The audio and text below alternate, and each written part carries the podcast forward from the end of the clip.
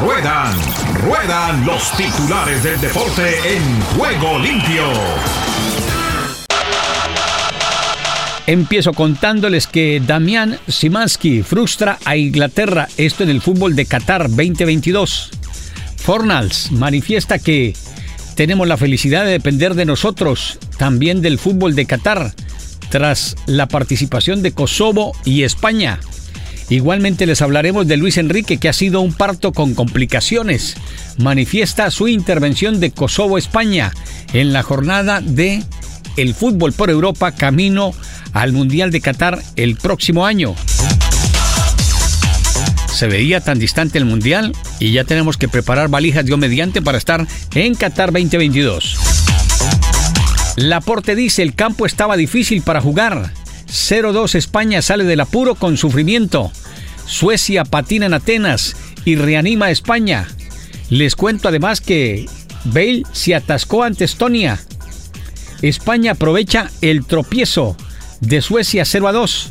O sea que equilibra las acciones, porque se estaba pensando feo, muy incómodo, de lo que podría ser una eliminación de España en la cita mundialista del próximo año. Entonces ahí va acomodando las cargas. Lopetegui recupera siete de sus 11 internacionales, entre ellos a Condet.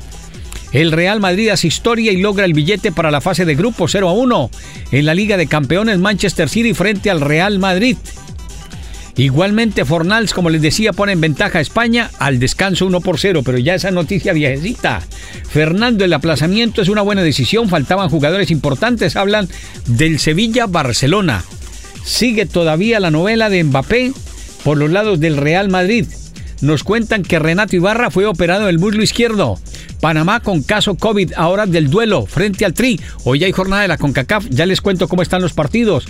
Playera CR7 del United, la más vendida de la historia. Se da cuenta, para todo hay manejo y negocio. Llegó Messi al Paris Saint Germain y se agotó la boletería, se agotaron las camisas, se agotó todo mundo. Y dicen que no, que eso no es negocio. Esa es una cosa que va a tener que analizar el señor Laporta, porque al final Dicen que Messi estuvo todo listo para que se mantuviese en la escuadra blaugrana. Pero algo pasó. No sé si Bartumeo o Laporta. Pero alguno de los dos falló en la negociación y por eso Messi ya hoy está en el Paris Saint Germain. Arrestan al ex campeón mundial Juanma López. En la Fórmula 1 les contamos que Alex Albón deja a la Red Bull y va a Williams. Hay movimientos por estos días de la Fórmula 1, se los estamos contando calientito. Bienvenidos.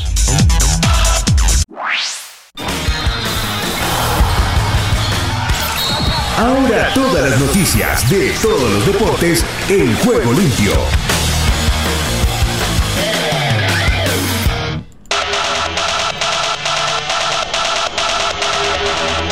Mi estimado Rusito, pues yo creo que no hay más nada que hacer.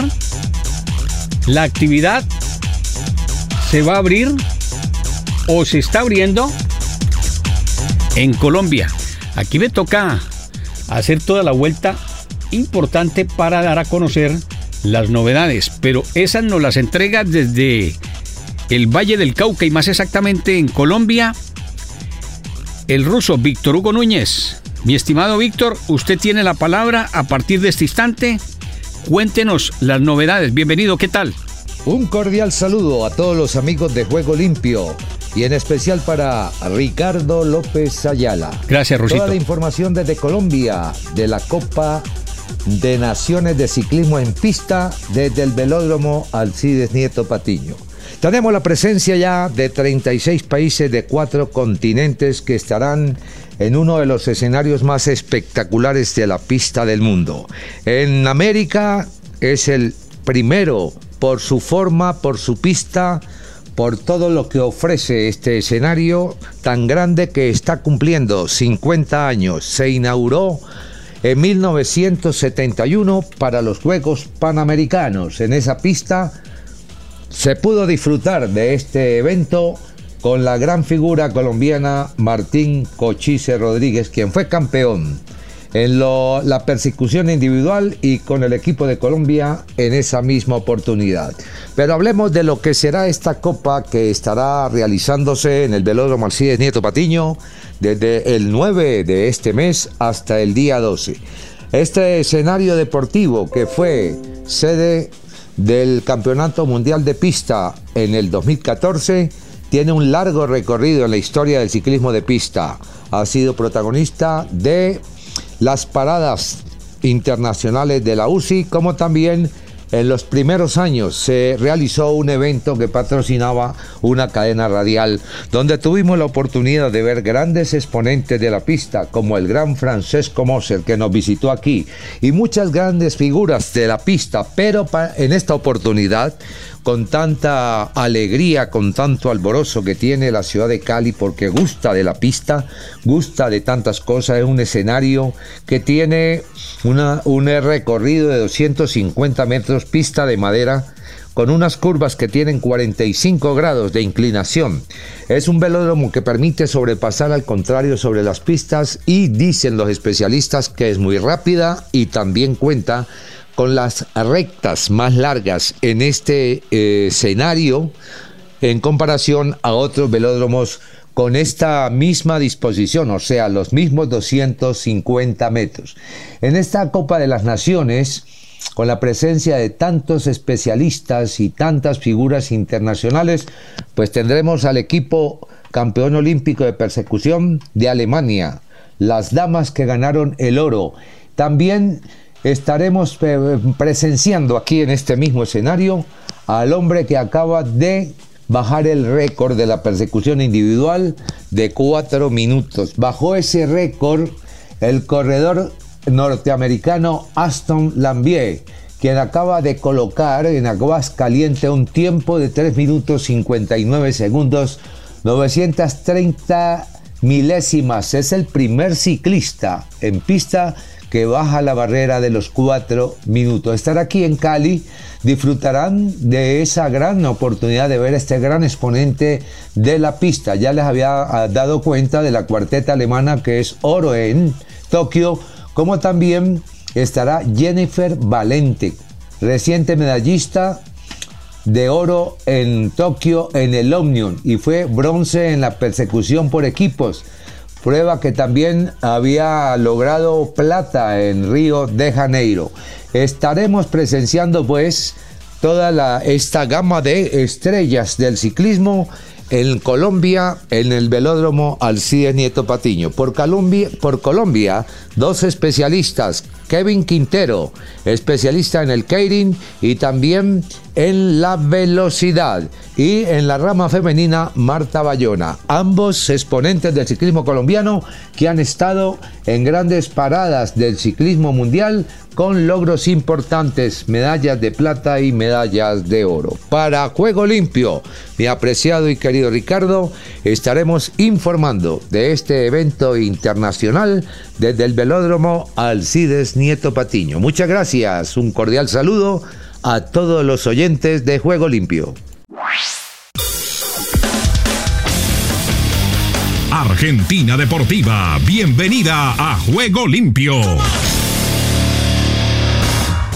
¿Qué tal Ricardo y amigos de Juego Limpio? Bienvenidos a la información deportiva desde el sur del continente, aquí en la República Argentina. Comenzamos hablando del partido que enfrentará a la selección argentina frente al seleccionado de Bolivia, que ya aterrizó en suelo argentino para enfrentar a la selección de Lionel Scaloni este jueves a las 20:30 en el Estadio Monumental. La delegación boliviana practicó ayer por la mañana en forma liviana en Montevideo y por la tarde voló hacia Buenos Aires. César Farías, quien puso en duda su continuidad si no consigue un buen resultado ante la Argentina, todavía no lo hizo oficial, pero es probable que mantenga un esquema con cinco defensores para intentar neutralizar al poderío ofensivo argentino. La buena para el entrenador es que Carmelo Alganarañaz está en condiciones de regresar al equipo principal. El delantero de 25 años ya cumplió la fecha de sanción que arrastraba y en la mitad de la cancha Alejandro Chumacero superó una molestia muscular y está en condiciones de ser incluido desde el comienzo. El seleccionado boliviano tras la derrota ante Uruguay 4 a 2 en Montevideo, el cuestionado Farías analiza cambiar el medio equipo para jugar el jueves a las 20:30 en el Monumental. Según adelantó hoy la prensa boliviana, podrían ingresar Adrián Jusino, Jesús Sagredo y José Sagredo en la defensa, Moisés Villarroel en el medio campo y Rodrigo Ramalo en la ofensiva. Los que saldrían sería Jairo Quinteros, el camerunés Mark Enomba, Roberto Fernández, Fernando Saucedo y Ramiro Vaca. El plantel de la Verde se quedó en Uruguay y se entrenó en el estadio Luis Francini de Defensor Sporting y por la tarde viajó a Buenos Aires. Con estas variantes, la formación sería con Carlos Lampe en el arco, José Sagredo, Luis Aquín, Adrián Jusino y Jesús Sagredo, Leonel Justiniano y Moisés Villarruel, Erwin Saavedra, Juan Carlos Arce, Rodrigo Ramalo y Marcelo Moreno Martins. Bolivia ocupa la novena posición en las eliminatorias con seis puntos y en el inicio de la triple fecha empató 1 a 1 contra Colombia en la altura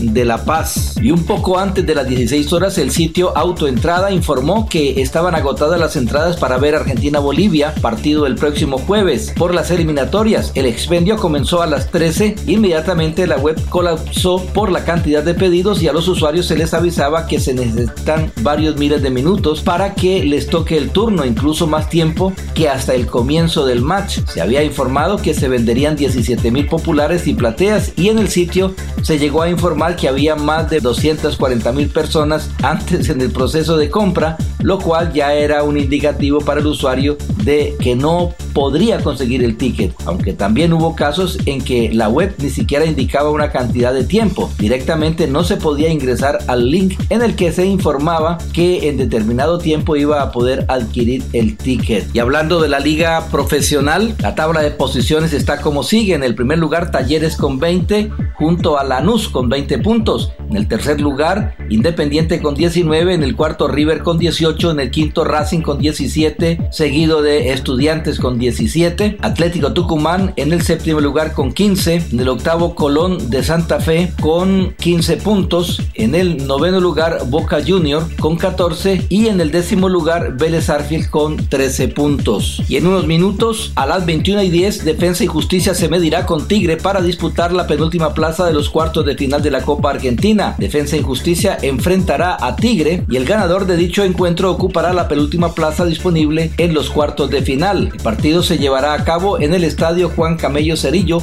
a las 21.10 y el arbitraje estará a cargo de Lucas Comezaña y quien avance a los cuartos de final se enfrentará con el vencedor del cruce entre Racing Club y Godoy Cruz de Mendoza, que será el último encuentro de los octavos de final. El Halcón viene de vencer a Estudiantes de Buenos Aires 1 a 0 y a San Lorenzo 2 a 0, mientras que Tigre dejó afuera a Alvarado de Mar del Plata por 5 a 3 por penales y a Independiente 2 a 1. Los dirigidos por Sebastián Becasese buscarán meterse dentro de los ocho mejores de la Copa Argentina por primera vez. Y bien Ricardo, esta es toda la información del músculo aquí, la República Argentina. En CBC La Voz y para Juego Limpio, Rubén Darío Pérez. Estados Unidos con todos los deportes en Juego Limpio. Bienvenidos estimados oyentes a Deportivo Internacional de la Voz de América. Henry Llanos les informa. El seleccionado de fútbol de Estados Unidos, dos titulares están lesionados, otro dio positivo al COVID-19 y un tercero fue enviado a casa como castigo. La estrella trata de recuperar su condición física tras contraer también el coronavirus. Han transcurrido menos de una semana de la eliminatoria al Mundial y han eh, pasado demasiadas cosas malas en la selección de Estados Unidos que visita hoy miércoles otro estadio en América Central. Los estadounidenses se enfrentan a Honduras con demasiada presión, ausencias importantes y un problema de indisciplina tras los empates ante El Salvador y Canadá. Si yo fuera un aficionado no estaría contento con dos puntos después de dos partidos y no lo estoy, dijo el seleccionador estadounidense Greg Berhalter el martes por la noche en el hotel del equipo y puedo entender la frustración, es completamente normal, pero hay que contemplar el eh, panorama general. Este es un maratón, no una carrera de velocidad, dijo. No se consigue la clasificación en una fecha FIFA. Hay cinco periodos con los que uno se gana la oportunidad de avanzar, decía el técnico. Y sin que queden ya jugadores locales a quienes apoyar en el tenis, los aficionados están adoptando a una triunfadora precoz nacida en el país vecino de Canadá y de padre ecuatoriano. Después de todo, no es difícil emocionarse por Leila Fernández en el abierto de Estados Unidos, la adolescente canadiense quien no figuraba entre las clasificadas de este torneo. Cumplió la víspera 19 años y el eh, martes se coló a su primera semifinal de un Grand Slam. Fernández se ha convertido en la jugadora más joven en avanzar tan lejos dentro de la rama de mujeres en Flash and Meadow desde María Sharapova en 2005 al imponerse a la ucraniana Elina Esvitolina, quinta preclasificada. Y la Federación Internacional de Fútbol Asociado, la FIFA, ha abierto un expediente disciplinario a las federaciones de Argentina y Brasil por el caso que propició que su partido por las eliminatorias de la Copa del Mundo fuera suspendido luego que agentes sanitarios brasileños irrumpieron en la cancha para retirar a futbolistas argentinos que debían estar en cuarentena. Entre el interrector del fútbol mundial se amparó bajo el proceso legal en curso para no brindar detalles sobre las supuestas infracciones de reglamento o comentar si la misma FIFA cargó con cierta culpa además de la Confederación Sudamericana por la secuencia que ha derivado en la interrupción del partido después de apenas siete minutos. Y hasta aquí Deportivo Internacional, una producción de La Voz de América. Bendiciones Ricardo, muy buenas tardes. Esta es la información deportiva y damos comienzo al recorrido en Panamá. De Panamá para el mundo entero en Juego Limpio.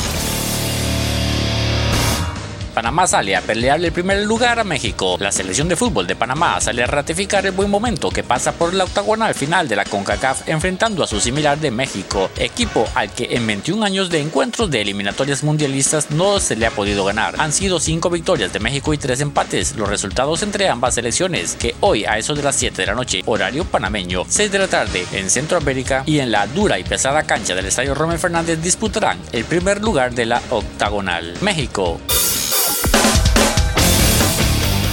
México sí se puede en juego limpio. México espera un Panamá diferente al que vieron en el amistoso anterior. El asistente técnico de la selección de fútbol de México, Jorge Taylor, dijo que esperan a un Panamá diferente al que vieron en el duelo amistoso realizado previo a la Copa Oro en Estados Unidos. Taylor señaló que Panamá está jugando bien y que el equipo mexicano llega a suelo panameño con el cansancio lógico por los tres partidos, pero con el ánimo arriba y con las ganas de afrontar de la mejor manera el encuentro eliminatorio. Canadá Estados Unidos con todos los deportes en juego limpio. La selección de fútbol de Canadá se enfoca en el partido ante El Salvador en Toronto. Los seleccionados canadienses retornaron a su país después del partido ante Estados Unidos. Canadá enfrentará a la selección de El Salvador hoy miércoles en el estadio VMO Field de Toronto en la fecha 3 de la octagonal, partido en el que ambas escuadras buscarán su primer victoria de la octagonal. Canadá empató uno por uno ante Honduras en Toronto, pero logró sumar un punto ante Estados Unidos como visitante. El Salvador. El Salvador vibra con los deportes en juego limpio. Hugo Pérez, tenemos que ser contundentes. Canadá será el último rival de la selección salvadoreña en la seguidilla de partidos en el arranque de la eliminatoria mundialista tras Estados Unidos y Honduras. Los salvadoreños se medirán a otro de los principales candidatos para hacerse con el boleto a Qatar 2022 por la fortaleza de su plantel y la solidez de su esquema en los últimos meses. El Salvador no se estrena con anotaciones en esta fase eliminatoria. Costa Rica. Costa Rica vive el deporte en juego limpio. Luis Fernando Suárez, independientemente de los resultados, en dos partidos hemos mejorado. En la conferencia de prensa previa al juego entre Costa Rica y Jamaica, hoy miércoles, el técnico de la tricolor, Luis Fernando Suárez, se refirió a lo mostrado por el combinado Tico en los dos primeros juegos de la octogonal. Suárez habló del rol de los jugadores más experimentados. El técnico colombiano considera que la selección ha progresado. Fútbol de la primera división. Sporting humilla al Saprissa y es el nuevo líder. Sporting Fútbol Club le pintó la cara al Saprissa con una goleada escandalosa 4 por 0 en el estadio Ernesto Romuser y de paso también le arrebató el liderato, los dirigidos por José Yacone volvieron a demostrar una gran confianza en sus acciones para encumbrarse hasta la cima con 17 puntos, uno más que los morados. En la siguiente fecha Sporting buscará mantenerse en la senda del triunfo ante Pérez Heredón, mientras que Saprissa irá de visita a San Carlos, Estados Unidos. Estados Unidos con todos los deportes en juego limpio. Honduras tiene una defensa complicada. Greg Berhalter, el técnico de la selección de Estados Unidos, Greg Berhalter, a pocas horas de haber tocado suelo hondureño, habló del encuentro ante los catrachos y de la forma en cómo llega su equipo. El entrenador y su equipo han sido el blanco de muchas críticas por los empates hechos en los dos primeros juegos de la eliminatoria, a lo que respondió con tranquilidad al manifestar que la misma está muy pareja. Honduras. Los aires hondureños cruzan en juego limpio. Honduras lista para derribar a Estados Unidos. La selección de Honduras, ahora de su tercer juego de la octogonal eliminatoria rumbo a Qatar 2022, que será hoy miércoles en el Estadio Olímpico de San Pedro Sula contra Estados Unidos, se declara lista. El equipo catracho solo reporta la baja del volante Alexander López, quien se lesionó en el juego contra Canadá. El resto del grupo está listo, según informó el entrenador Fabián Coito. Desde el centro de América y del Caribe les informó para Juego Limpio de CBC La Voz, Esdras Salazar.